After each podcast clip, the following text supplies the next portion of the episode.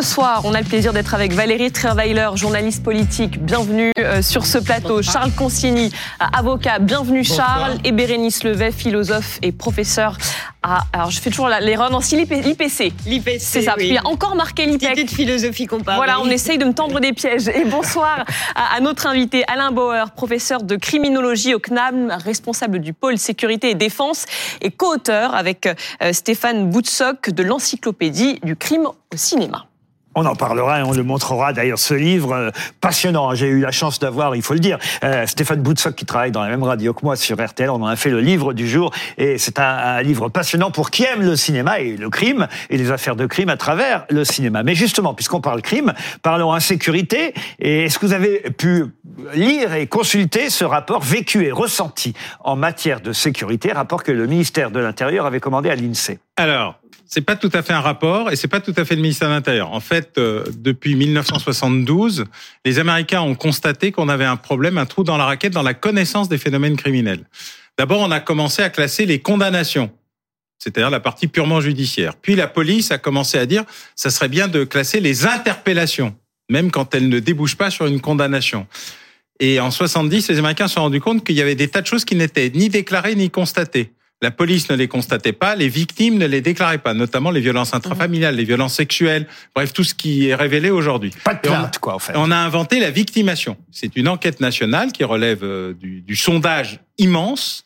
Et depuis 72, les Américains ont un National Criminal Victimization Survey qui fait la différence entre ce qu'on sait, la plainte, et ce que les gens subissent, la victimation. Et on a constaté des écarts immenses. Par exemple, il vaut mieux être un rétroviseur de voiture, déclaration à plus de 65%, qu'une femme battue, déclaration à moins de 10%.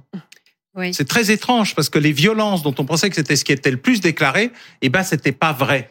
Les homicides, oui. Toutes les autres violences sont sous-déclarées pour des tas de raisons diverses. La France a mis 30 ans à considérer que ça serait peut-être une bonne idée d'avoir une enquête de victimation une commission paritaire PS-RPR, Carèche-Pandreau avait dit qu'il faudrait le faire, et j'ai mis en place la première enquête de victimation par l'Observatoire national de la délinquance, un organisme indépendant qui ne dépendait ni de l'un ni de l'autre, ni de Matignon, ni de qui que ce soit. Il avait une indépendance avec l'INSEE, la première enquête de victimation. Et là, vous avez la nouvelle formule, une immense enquête sur 200 000 personnes, donc la plus grande qu'on ait jamais fait, et qui vous montre ce qu'on ne sait pas, c'est-à-dire 500 000 victimes de violences physiques, mais un taux de plainte relativement bas. Par contre, plus on est dans les vols et les dommages qui peuvent être remboursés par les assureurs, parce que ouais. c'est eux qui font la différence, Évidemment. plus vous avez de plaintes et de déclarations avec l'espoir mm -hmm. du remboursement. D'où le rétroviseur de la voiture. Voilà. Voilà. Alors ça, ça porte sur l'année 2021.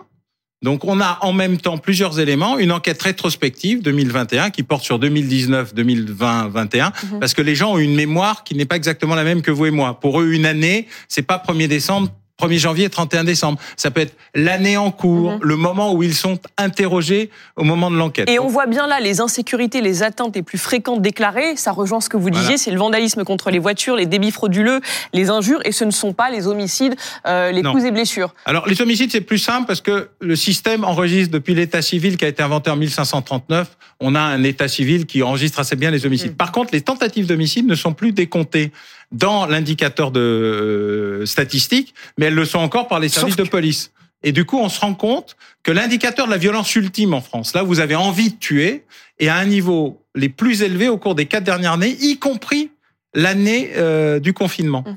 Euh, C'est-à-dire que l'augmentation est massive pour les violences physiques, tout ce qui est agressivité, qui se traduit par de la baffe, à la tentative de meurtre, alors, voire à l'homicide. Je vous arrête parce que vous dites que l'augmentation est massive. Or, j'ai cru comprendre, et je me suis dit, bah alors à quoi ça sert de faire cette enquête, que la méthodologie d'enquête avait changé oui. et que donc on ne pouvait pas comparer non, avec non. les années précédentes. C'est-à-dire qu'on ne sait pas si ça monte non, ou si ça descend. on ne peut pas comparer pour l'instant parce qu'on est passé de 25 000 à 200 000, donc il y a un bah oui, biais, alors, à quoi ça un sert, biais quantitatif. Bah, D'abord de savoir qu'en 2021, on était dans un niveau de violence, puisque si vous avez 500 000 victimes en 2021 et que vous en aviez 400 000 en 2020 ou 2019, 2020 étant une année. Même si la méthodologie a changé. Oui, parce que les tendances sont assez nettes et surtout ce qui est important, c'est pas tellement la tendance longue, c'est la différence entre ce que la statistique policière vous dit mmh. et ce que les victimes vous disent. C'est-à-dire qu'entre le réel connu administratif et le réel vécu par les personnes, ce qui est important, c'est l'écart. Soit vous avez un effet ciseau et votre situation est très dégradée, soit vous avez une situation à peu près linéaire et donc vous savez à peu près l'essentiel de ce qui se passe, soit vous avez une amélioration, c'est par exemple l'effet MeToo, le fait que des gens déclarent plus quand ils ont été victimes de violences et d'agressions sexuelles, et la situation est plutôt en voie d'amélioration. Curieusement, le ministère de l'Intérieur pense qu'il est le ministère du crime, alors qu'il est le ministère de la police. Et donc, il veut que le crime baisse, ce qui n'est pas le sujet. Le sujet n'est pas que le crime baisse, c'est que la réponse publique au crime progresse. Et donc, le fait qu'il y ait une augmentation, par exemple, massive des victimes, notamment d'agressions sexuelles, si elle passait de 9% à 90%, les chiffres seraient horribles. Mais la réponse publique serait bien améliorée. Donc il y a une espèce de, de diversion dans l'idée que tout doit baisser. En fait, pas du tout. Ce qu'on doit savoir, c'est l'essentiel. L'enquête de victimation est là pour ça. Et ce qu'il faut régler, c'est la réponse publique l'accueil dans les commissariats, l'accueil social, le mhm. soutien aux personnes victimes. Je parle là essentiellement pour les femmes et les mineurs victimes. L'accueil des femmes battues. Vous avez un effet MeToo, vous avez un effet inceste qui est en train de se révéler. D'ailleurs, la commission sur l'inceste connaît aujourd'hui mhm. une crise assez importante puisque. Mais a un changement. Ben, il y a un changement, mais c'est surtout l'État ne veut pas savoir parce que savoir oblige à faire. Donc le fait de moins savoir, d'ailleurs l'Observatoire de la délinquance a été dissous euh, par l'ancien Premier ministre, sur le thème euh, euh, ça sert à rien et ça coûte un peu cher, sur le thème ça va nous permettre de ne plus savoir, donc de ne plus être mm. obligé de répondre à la demande publique. Et en fait, les femmes par exemple, les enfants, la commission sur l'inceste, etc., ont contourné le, blocage administratif en disant vous ne vous occupez pas de nous, on va le faire à votre place. Alors je vois nos trois équipiers s'agiter parce, que forcément ils ont plein de questions à vous poser. Oui. Valérie Travail. Sur les violences conjugales, moi c'est ce que j'ai trouvé de plus stupéfiant dans cette étude. Enfin, même si ça n'est pas une étude, mais seulement 14% des femmes qui sont victimes de violences conjugales portent plainte. plainte. Alors qu'on fait un travail énorme sur les violences faites aux femmes. On, on, a mis un numéro en place, on a, on a fait des tas de choses, il y a des campagnes d'information. Et, et, comment se fait-il qu'on arrive à si peu de plaintes Si peu de plaintes? Est-ce que c'est parce que les policiers ne sont toujours pas suffisamment formés Quand une femme arrive en disant violence conjugale, donc là c'est à l'intérieur du couple. Est-ce que la femme craint d'être euh, rembarrée sur le thème écoutez, arrangez-vous avec votre mari et puis vous. Euh, elles disent euh, logement, argent, enfant et honte. Les quatre éléments. Oui, alors Donc que maintenant, ces mesures d'éloignement pour l'homme, ça n'est plus aujourd'hui à la femme de quitter l'appartement ou le logement. Dans l'histoire. Donc, et en fait, ce qu'elle pose comme problème, c'est l'accompagnement de toute ma vie va changer. C'est bien d'être accompagné, mais qui paye le loyer si elle n'est pas en situation de qui euh, gère euh, Donc ça, vous avez un premier problème qui est essentiel, c'est que le fait que le fait que la, hein. la, dénonciation, c'est bien. Et deuxièmement, il y a un mécanisme pervers dans le système policier français, pas, pas, pas des policiers, le système administratif de la plainte administrative, c'est qu'entre la plainte et rien, il y a un truc qui s'appelle la main courante. Oui. Et beaucoup de femmes disent je veux pas qu'il y ait un effet pénal à ça. Je veux que vous sachiez qu'il se passe quelque chose, mais attention. Et puis c'est un avertissement. C'est un avertissement donné au compagnon ou au mari. n'apparaît pas dans mm. la statistique administrative. Par contre, elle apparaît dans la statistique de la victimation. Donc vous avez un, un, un espèce de, de, truc bizarre. Il y a un million de mains courantes, dont une partie devrait être des délits ou des crimes parfois, qui sont mal classés, pas classés, pas gérés, et souvent à la demande de la victime et pas à la demande des policiers ou mm. des gendarmes.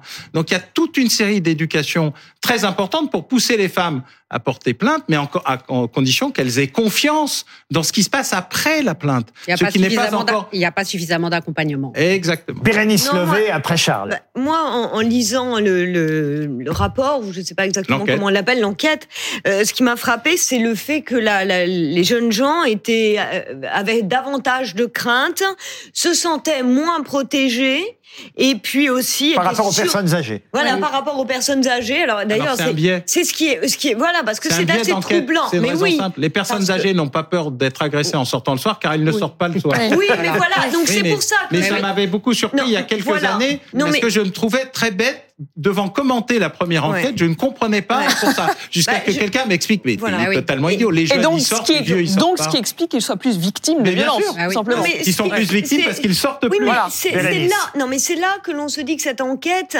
elle est, elle est difficile à interpréter aussi parce qu'effectivement, quand on lit la partie sur les personnes âgées, elles ne craignent rien, elles ont le sentiment que la police les protège très bien. Or, quand on rencontre quand même les, les gens, les, les la, la, la, France réelle, euh, c'est pas du tout ce qui ressort. Donc mais les personnes âgées ont plus peur pour leur bien que pour euh, Parce leur... qu'on les cambriole plus. Euh, voilà. Oui, mais on peut pas dire. C'est ce que dit l'enquête. Oui, mais voilà, c'est ce que dit l'enquête. C'est pas nécessairement ce que disent euh, les, les d'ordinaire les personnes âgées qui sont quand même dans une, dans une anxiété. parce que c'est la même situation. Mais en fait, quand on leur demande est-ce que vous avez peur le soir en sortant, elles répondent non, puisqu'elles ne sortent pas. C'est un biais d'interprétation. Donc on a, mis, on a mis un certain temps à comprendre le biais d'interprétation parce que tout est vrai.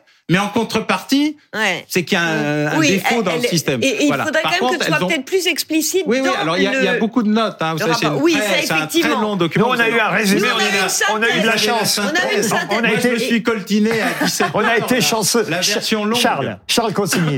Je vous avoue que je comprends pas très bien l'objet du débat. Euh, si c'est pour constater que l'insécurité augmente, j'ai l'impression que ça fait euh, euh, peut-être, moi j'ai 34 ans, depuis que je suis en âge de regarder la télévision, j'entends que l'insécurité augmente et j'ai pas l'impression euh, que... Euh, que ce ne soit qu'un sentiment.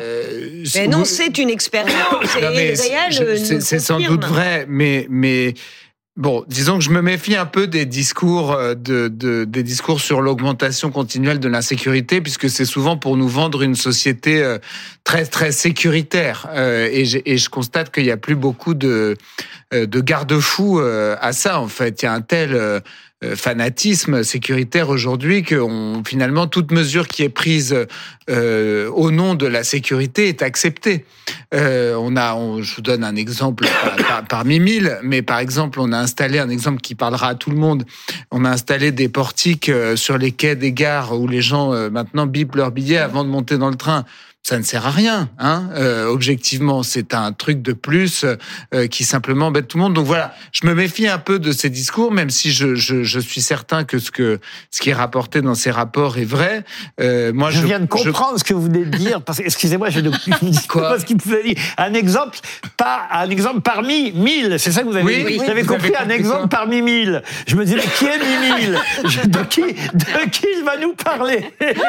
Et je me dis, mais je n'arrivais pas à vous suivre. Ah, un exemple parmi mille exemples. Non, mais de, de, beaucoup de sécurité. Si vous voulez, par exemple, un autre exemple, euh, quand on est euh, dans Paris euh, à vélo, en scooter, on est extrêmement fliqué. en réalité, c'est pareil, c'est au nom de la sécurité. N'importe quel individu qui prend un vélo, le sien ou un vélo de, de location, n'a qu'une crainte, c'est que la, la police l'embête avec ses écouteurs. Donc bref, ça c'est des exemples un peu dérisoires. Enfin, notre crainte, c'est surtout qu'on se fasse voler ou le vélo ou quelque chose dessus parce qu'on voit tout le monde, on voit quand même tout le monde monter son vélo sur son balcon. C'est des exemples un peu. Ça, c'est quand même assez incroyable. Un peu dérisoire, mais qui, qui montrent simplement par, par, par des détails de la vie quotidienne comment ce genre de discours finit par créer des sociétés très, très sécuritaires.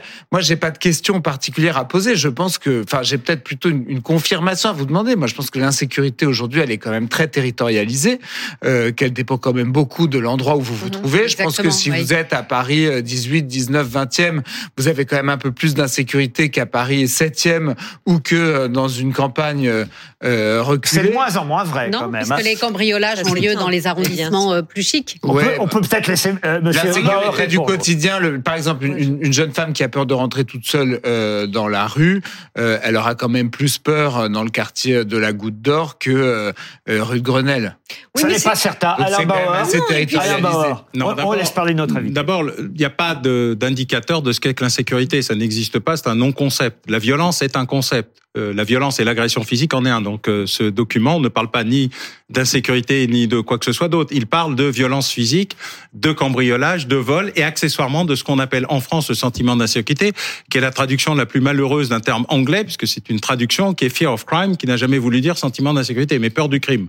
Voilà, celui qui a fait cette traduction mérite un mmh. petit zéro pointé parce que la France est le pays de la langue où on ne veut jamais donner le nom des choses. Ça. le deuxième élément, euh, c'est qu'en matière de violence, quand vous avez une augmentation massive des, viol des violences, c'est-à-dire des agressions physiques, c'est une augmentation massive des agressions physiques. 50% en 10 ans c'est pas un sujet parce que vous défendez euh, aussi des partis civils. Je pense que quand quelqu'un a été agressé et qu'il demande de justice, c'est qu'il existe. Quand vous avez une augmentation d'une telle ampleur, c'est qu'il s'est produit quelque chose. Alors ça s'est produit pour des tas de raisons. L'homicide est resté plutôt stable après une forte augmentation après 2015-2016 et n'est jamais redescendu. Mmh. Jamais. Au contraire, il a continué à progresser. Cette année sera probablement une des plus mauvaises années. Et comment on explique qu'il augmente comme ça Parce que en général, l'analyse qui est faite, c'est que il y a eu une capacité à passer à l'acte à ne plus avoir de médiateurs sociaux, à décompresser tout de suite, à aller à la violence naturellement, doublée d'une concurrence effrénée sur l'extension du trafic de stupéfiants et euh, les euh, mhm. la, la, gestion de la concurrence qui est un peu plus définitive dans les stupes que dans le commerce mhm. traditionnel. Donc une, une, problématique de la violence comme un mode de régulation de la vie qui ne passe plus ni par la mhm. justice, ni par le social, ni par le médiateur. Donc le vrai problème, c'est quand vous avez autant d'augmentation des violences et que vous pouvez les confirmer par un autre indicateur qui n'est pas policier, qui est celui des hôpitaux, et que vous le confirmez par une enquête où les gens parlent sans passer par la case police ou gendarmerie, c'est que vous avez un problème violence. Voilà, mmh. ce problème existe. Il n'est pas discutable. Je ne parle pas de la réponse à y apporter, ni de savoir s'il faut être plus ou moins sécuritaire. vous, vous nous dites, dans notre société actuellement, il y a un problème violent. Ce n'est pas qu'un sentiment et ce n'est pas qu'un effet loupe avec les chaînes info, les réseaux sociaux. C'est un climat. Le sentiment relève de l'amoureux, euh, de tout ce qu'on veut. Le sentiment est un mot qui ne veut rien dire. La perception, en tout cas, parce que parfois on a pu entendre dire, même sur ce plateau, qu'il y avait un décalage entre la perception des Français et la réalité. parce que vous avez des victimes physiques mmh. d'une agression et qui s'expriment comme victimes physiques d'une agression. Quand vous les doubler, vous avez un problème. Quand vous passez de 400 000 à 500 000, ça fait. Ce sont des chiffres, ce sont des faits. Voilà. Ben c'est eux qui le disent. Eh C'est-à-dire que personne ne le dit à leur place. C'est pas l'administration qui dit c'est comme si ou les politiques qui disent que c'est autre chose. C'est les victimes disent j'ai été victime et dans des proportions qui n'ont plus rien à voir à ce qu'était l'histoire de la victimation en France, à la fois statistique administrative qui augmente massivement, l'indicateur 2022 euh, publié en 2023 disait que tous les indicateurs étaient au rouge dans l'histoire de la statistique publique. Les 11 premiers mois de 2023 sont pires que les 11 premiers mois de 2022. Donc, à moins que décembre, tout d'un coup, pour des raisons miraculeuses, passe dans un pacifisme total, l'année sera mauvaise. Mais en plus, l'enquête de victimation, elle parle par les victimes qui parlent d'elles-mêmes. Personne ne parle à leur place. Vous me permettez quand même un point justement. Et on terminera par ça. C'est qu'il y a quand même une différence entre des violences physiques attestées et justement, il y a aussi une rubrique sur les discriminations. Là, il est évident que notre époque, oui, mais notre époque qui est à la, oui, mais elle est malgré tout dans cette enquête. Non, non, pas dans les violences physiques. La discrimination fait pas. Je ne non, mais elle est dans Non, mais dans l'enquête. Ah oui, mais l'enquête, elle parle de tout. Mais ce qui est l'indicateur ah bah de la violence d'une société, c'est la violence non, mais c'est pour ça. mais distinguons entre la violence et la discrimination, qui elle, effectivement, dans la société victimaire qui est la nôtre, tend justement à s'appuyer sur euh, le. Non, mais je ne contredirais pas ce point. je dis simplement que l'indicateur de la violence d'une société, c'est la violence physique. Mais cette enquête, on, va, on va très vite passer au trombinoscope alors rapidement. Pas seulement parce qu'il y a aussi dans l'enquête des chiffres sur les agressions numériques et on voit à quoi ça mène à des suicides chez des adolescents et autres. Donc on peut pas ne pas le prendre en compte. ça n'est pas une agression physique, mais ce sont des agressions psychologiques qui mènent à des secondaires de la rageosphère et de la trollisation. Oui, mais qui mènent à des suicides. Peut-être qu'il faut arrêter de regarder des avec des crimes. Non, non, au contraire, les films avec les crimes sont extrêmement éducatifs. Et d'ailleurs, le premier d'entre eux, c'était l'affaire Dreyfus. C'est la première fois que le cinéma met à mal une vérité officielle pour rappeler la vérité euh, réelle. C'était l'occasion pour moi de rappeler, de rappeler votre encyclopédie du crime au cinéma, 200 faits divers racontés par les films. Et vous avez euh, signé euh, ce beau livre pour Noël. Donc c'est génial. Quand on aime le cinéma, c'est vraiment un très beau livre. Et vous l'avez signé avec Stéphane Boutsock aux éditions Grunt.